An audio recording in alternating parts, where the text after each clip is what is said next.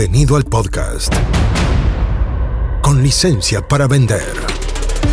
Aquí aprenderás cómo llevar las ventas de tu empresa de tecnología al siguiente nivel. Entrevistas a expertos, emprendedores y muchos consejos prácticos. Conducido por Jorge Zamora. Bienvenidos. Auspicia. MCI Consultores. La otra vez escuché a alguien decir que, es una máxima, que él decía, era que todas las empresas deberían convertirse en agencias de medios si quieren vender. ¿Tú estás de acuerdo con eso? De acuerdísimo. no tengo ninguna duda. Esto es un ejemplo. Esto es un ejemplo. Generar contenidos, hacer podcasts, hacer canales de YouTube donde se hagan entrevistas. Lo tengo clarísimo. Eh, te ayuda a tener una exposición, el contenido volátil, me refiero volátil porque se ve un día y, desaparece. no es como antes, a lo mejor, ¿no? Que, que, estaba un blog y más o menos salía posicionado, o en las newsletters que ahora, bueno, están incluso resurgiendo ahora también, ¿no? Eh, pero el contenido, bueno, la atención hoy en día es dificilísima de obtener la atención de alguien.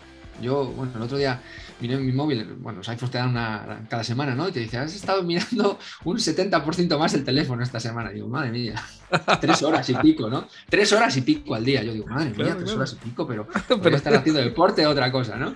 Claro, bueno, al final te metes en Twitter tal y cual y, y las haces, ¿no? Eh, pero que, lo que quiero decir es que la, moneda de la atención es muy difícil de conseguir. Muy difícil. y gana el que es constante. Gana el que es constante. Hay un libro de Seth Godin que se llama Purple Cow. No sé si alguna vez lo, sí, ¿Cómo hago una Purple Cow en LinkedIn? Porque, si, porque, ¿qué es lo que me pasa a mí? Cuando hago ese scroll, que tú comentaste recién, veo que todo el mundo dice más o menos lo mismo de diferente manera. Desde el punto de vista del observador, no hay ninguna vaca morada. Así, entonces, ¿cómo hago una vaca morada si es que quiero hacer un contenido hoy día? Hoy día termino súper inspirado en esta conversación. Digo, ya, voy a hacer mi primer contenido hoy día. Sí, bueno, bueno a mí es algo que me obsesiona el ser diferente. O sea, claro, yo en LinkedIn, por ejemplo, ¿no? En, mi caso, vendo ventas, pues anda que no hay gente que, vende ventas y, muchísima competencia y demás, ¿no? Que, que bendita competencia también. Entonces yo creo que tenemos que pensar desde la base cómo nos diferenciamos también, cómo somos únicos. Esto se basa en lo mismo, ¿no? Esa propuesta única de valor, cómo somos únicos y qué tipo de contenido puedo hacer para que a mi tribu pues, pues me diferencie de, mi competencia. No digo que sea mala, digo que yo sea diferente para que los que estén conmigo vengan a mí. ¿Cómo lo haría yo? Repito, eh, al final todo se basa en el, bueno, bien o mal llamado Product Market Fit, que es un concepto que es ¿Qué quiere el mercado?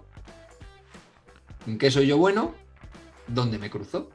Y este triangulito del medio, ¿dónde me cruzo? Es lo que yo tengo que hacer.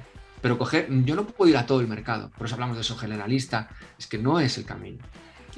¿Cómo cojo ese trocito de mercado? Pues siendo diferente en lo que tú eres bueno, como empresa, como equipo, como, eh, como aspiración. Es el punto central, ¿ah? es ser el, campeón de una sub, sub, subcategoría. Totalmente. Y es donde está el temor de, pucha, es que voy a perder, voy a perder mucho si me especializo. ¿Cómo realmente puedes crear una propuesta única de valor cuando tienes productos como ellos? Eh, analizando quién eres, quiénes son tus clientes, qué has hecho para ellos, por qué lo has hecho diferentes, por qué ellos te ven diferentes, por qué te eligieron a ti. Es algo mucho que nos da miedo, ¿no? Hablar con nuestros clientes. ¿Por qué me elegiste a mí? Nunca hacemos esa pregunta, nunca la hago. Pues es, es clave. O sea, que te la haga tu cliente tu propuesta de valor que te la hagan tus clientes. ¿Por qué me elegiste a mí? ¿Por qué sigues trabajando conmigo? Y esa frase, dame un segundo, esa frase yo la noto y la empiezo a probar ahora con otros clientes para ver cómo reaccionan, ¿o no? Claro, sí, sí. O sea, lo ideal sería analizar por qué tus clientes están contratados, por qué siguen contigo, por qué te eligieron a ti frente a la competencia. A lo mejor fue por precio, a lo mejor fue por rapidez, a lo mejor fue porque ya has trabajado con gente de su sector. Esto pasa muchísimo con gente de su sector. No, simplemente te elegí porque ya habías hecho una aplicación parecida. Sea, a lo mejor esa es tu propuesta de valor, hacer más aplicaciones de este Pero siempre hay una diferenciación, siempre, siempre, porque tienes el equipo más grande, más pequeño, porque si es más pequeño puede ser diferente, porque das más cariño a los proyectos. También es bueno ser pequeño, ser flexible, lo que sea. Siempre hay una diferenciación, siempre. Luego, la cosa es, lo que tú dices, Jorge, es querer, querer hacerlo. Y después, donde yo voy también, sería muy bueno hacer un análisis de lo que quiere el mercado. de tus no clientes. Por eso es bueno estar en redes, es bueno tener canales donde puedas invitar a posibles clientes, pues un podcast, o hacer una encuesta en LinkedIn, o, si tienes una newsletter, pues hacer preguntas. Oye, ¿qué os gustaría? ¿Los proyectos más rápido? Eh, ¿Pagar un poco más pero que el servicio se plantee, se, haga en hora? O yo qué sé, no sé, las preguntas que pueda hacer eso, una pero, un consejo práctico, dame un consejo práctico si te estoy escuchando hoy día y quiero dar un paso. ¿Qué hago? ¿Me meto a LinkedIn? Lo primero, sentarte con tus clientes, decirles, ¿por qué me contrataste? ¿Por qué sigues conmigo? ¿Me volverías a contratar? ¿Me volverías a contratar? Sí, ahora que me conoces ya trabajando, ¿por qué crees que soy diferente? Básicamente, es que no hay muchas más. Súper simple. Súper simple. Pero también haría la encuesta a no clientes. En LinkedIn, por ejemplo, que funciona súper bien. La gente responde mucho. Sí, lo que pasa es que en una encuesta en LinkedIn hay de todo. Pero sí, Es, es, un camino. Yo intentaría hablar con ellos. Yo cogería cuatro o cinco clientes, de hecho es un método que nosotros recomendamos, y le diría, hola, estamos haciendo un informe sectorial, un informe de tu sector, de, bueno, eh, empresas que contratan software y porque estamos desarrollando un producto, un servicio y nos gustaría hacer algo que fuese realmente útil para vosotros. Si participas, te voy a decir un poco las tendencias de la industria y te vas a poder comparar con tu competencia. Súper simple. Súper simple. Y esto funciona y la gente te da esa entrevista. Y aprovecha de conocer clientes target. Bueno, por supuesto. Esa es la fase 2. Pero cuando hagáis el informe no vendáis, por favor. Bueno, estáis vendiendo... Calma. Eso, calmar las ansias de venta. Lo que estáis haciendo es, bueno, ayudar también a ese cliente a que conozca las tendencias de la industria. Y el, cliente os dirá, pues mira, yo contraté una empresa, nos fue mal por esto, nos fue bien por lo otro, estaban todos en una zona, estaban todos en todo el mundo, no teníamos un project manager, si teníamos, yo qué sé. O sea, ¿qué valora alguien que contrata una empresa de este tipo? Que haya mucha rotación, poca rotación, que estén certificados, que no, no sé. Pero tenéis que preguntárselo a la gente. Es una gran idea. hacer ese benchmark, es una gran idea hacer ese benchmark o, esa revisión y de ahí sacar una propuesta de valor y además conocer clientes potenciales. Está genial. Y es fácil que te acepten esa reunión porque además a todos nos gusta opinar. Entonces deberían aceptarla. acá hay una pregunta en YouTube tú dices que hay que venderle a clientes que necesitan, que necesitan ayuda, pero ¿qué hago cuando no la necesitan? ¿Cómo me acerco? No puedes vender a alguien que no necesita ayuda. No puedes venderle a alguien que no tiene un problema. ¿Qué vendes? Hay que ver qué vende. Y... alguien que no quiere comprar no le puedes vender. No hace falta darle muchas vueltas. El problema está en la propuesta, en lo que tú vendes, en tu servicio. Y, ¿Pero cómo así? A ver, dame un ejemplo. Hay gente que quiere vender, imagínate, un software de recursos humanos. Sí. Por ponerte un ejemplo. A empresas pequeñas. Sí, sí. Que ellos lo llevan en, Excel, ¿no? Por ejemplo. Y tú puedes pensar, bueno, es que un software le automatiza, la gente puede pedir sus vacaciones, puedes ver las ausencias y, está, y te saca unos informes súper chulos. ¿Vale? Y tú puedes pensar, este, es la bomba este software. Pero tú lo vas a vender y la gente dice, no, es que yo lo tengo en Excel, es que tengo 10 empleados es que no me hace falta esto. No, mira, es que, cuesta 20 dólares al mes. Es que no cuesta nada. Ya, es que no lo necesito. Es que no lo necesito. Entonces no le puedes vender nada a nadie, por muy bueno que sea, que no necesite. Esa es la clave también de los negocios. Pero ¿cómo le vendes ahora? Fíjate, en, supongamos que los clientes sí tienen la necesidad, pero, no la, pero no la tienen ahora, que es diferente. Es decir, no es el momento, pero sí es el target. Es decir, este es un, siguiendo el software de recursos humanos, le hablo al cliente que sí necesita y que sí califica, pero en este momento ese problema no es urgente. Y te dice, mira, Javi, es súper interesante lo que tú tienes, pero en este momento, y pasa mucho, mucho, mucho, o la mayoría de los casos, no vamos a cambiar de software porque con lo que tenemos funciona, pero en el futuro podría ser, qué sé yo, pero no es el momento. No puedes hacer nada. No puedes hacer nada. Y te vendrán gurús que digan, hay que rebatir la objeción con no sé qué, no sé cuánto, tal. Si alguien no quiere comprar, no le puedes vender. Le puedes generar algo de urgencia.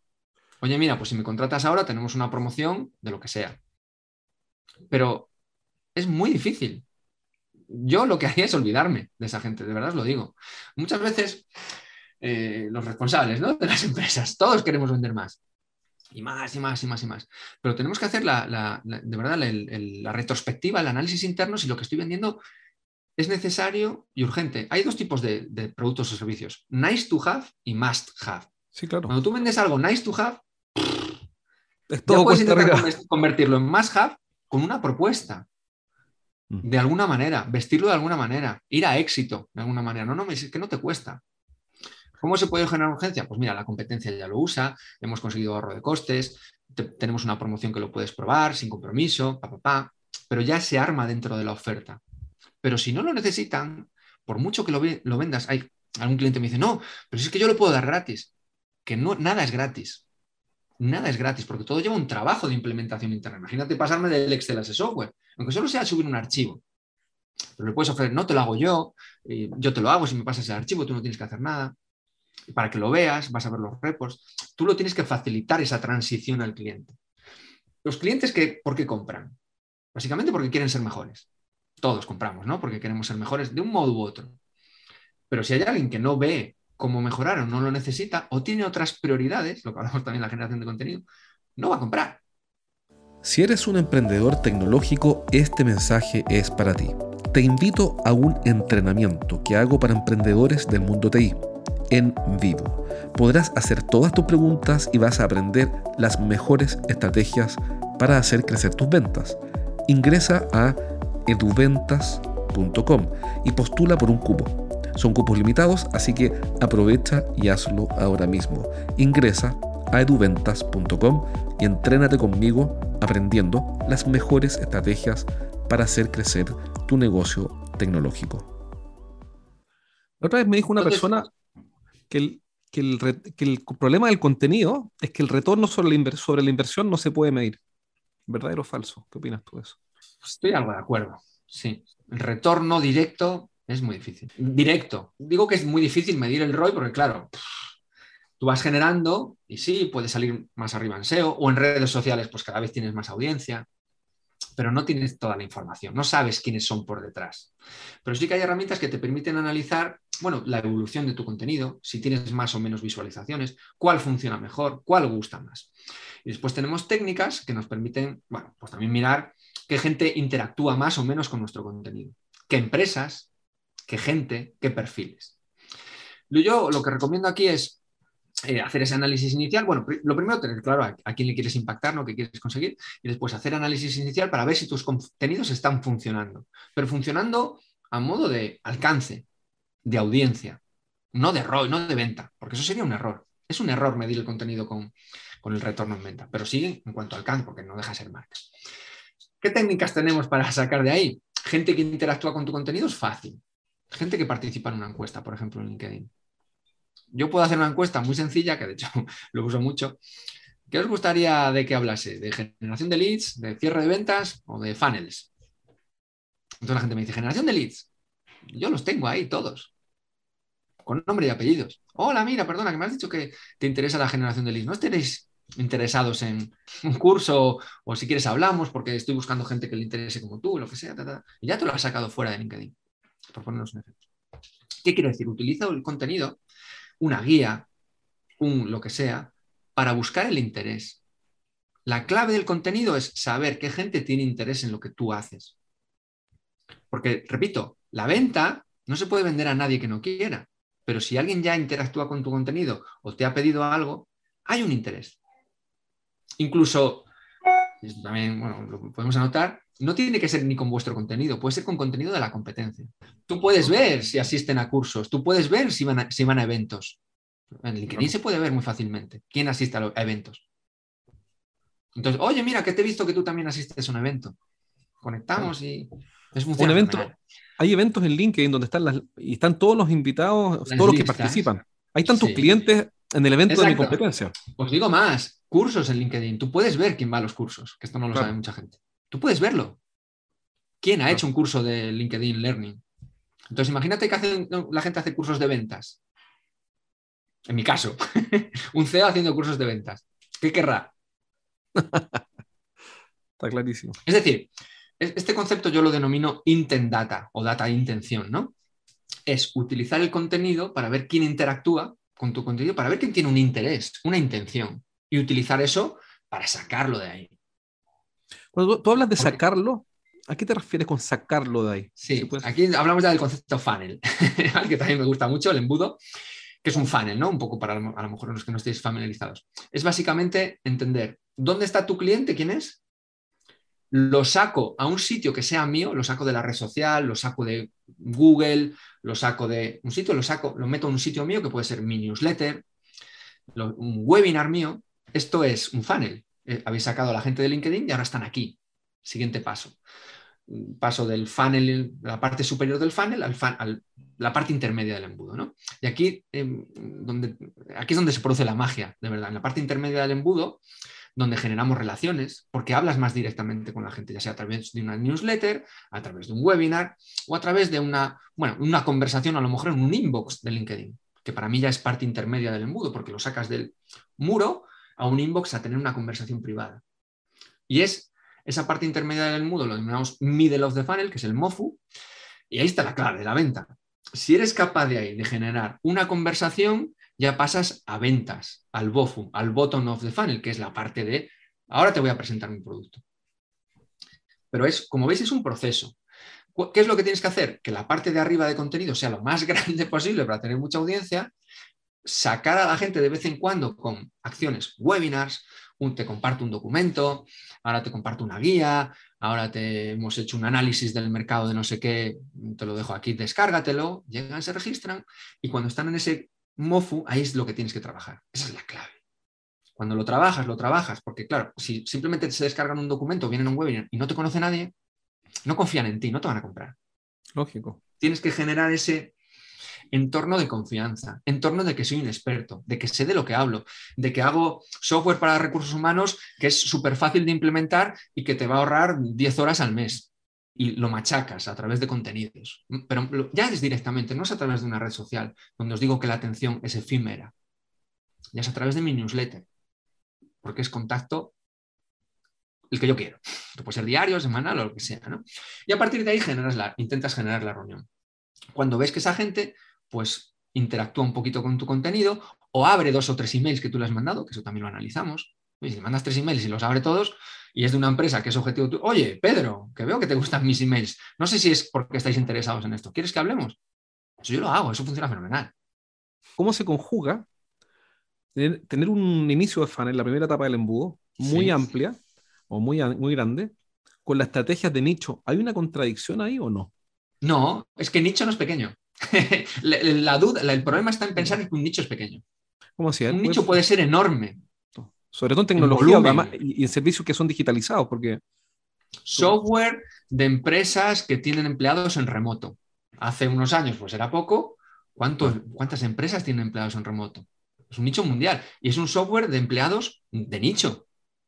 Porque no me vale cualquier software de empleados, tiene que ser para empresas en remoto, pero es enorme. Porque ahora casi todas, muchas empresas ¿no? tienen empleados en remoto. Y nóminas en diferentes monedas, impuestos y no sé qué. Y eso es de nicho pero el que piense que ese nicho es pequeño, pues se equivoca. Es decir, nicho, de verdad, ¿eh? yo creo que a lo mejor lo malo es también la utilización de esa palabra. Ese nicho no es pequeño, nicho es estrecho también, se llama narrow. Nicho es rentable, nicho es ah. rentable.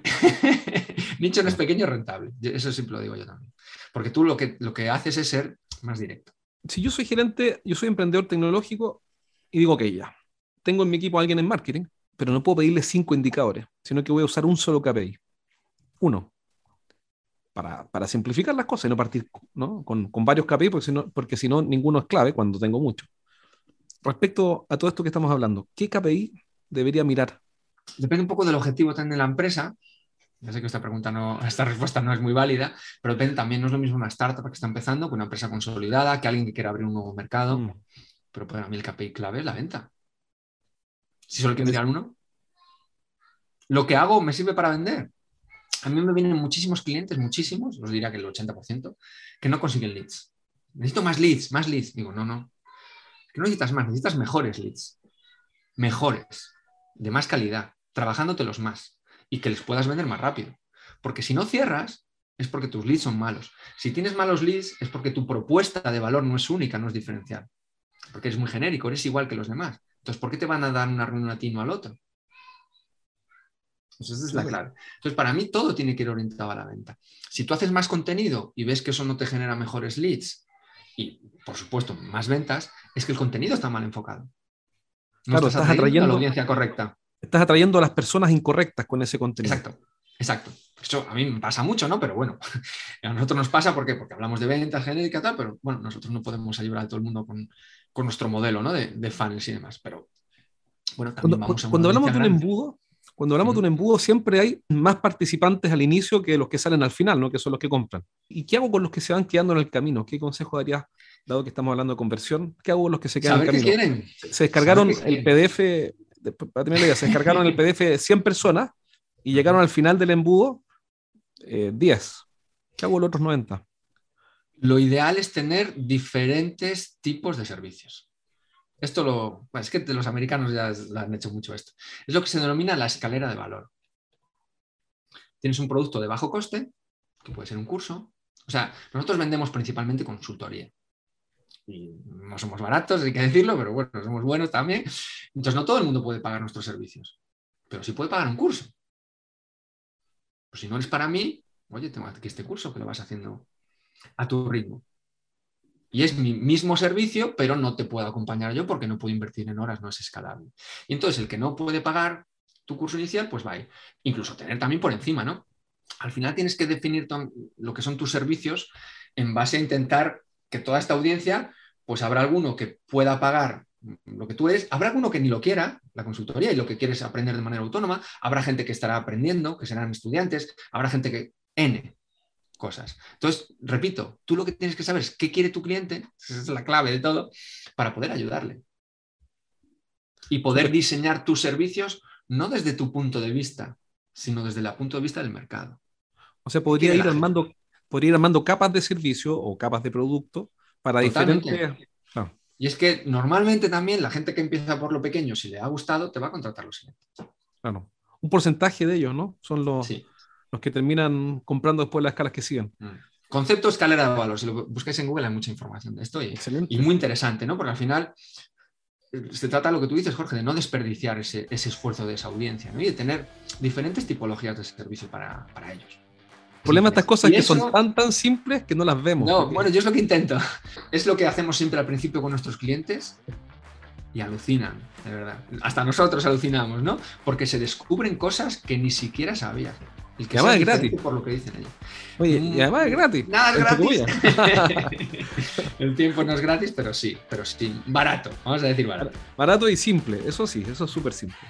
Sí. Hasta aquí llegamos por hoy. Nos encontramos en el próximo capítulo de Con licencia para vender. Un podcast para que aprendas a llevar las ventas de tu empresa de tecnología al siguiente nivel.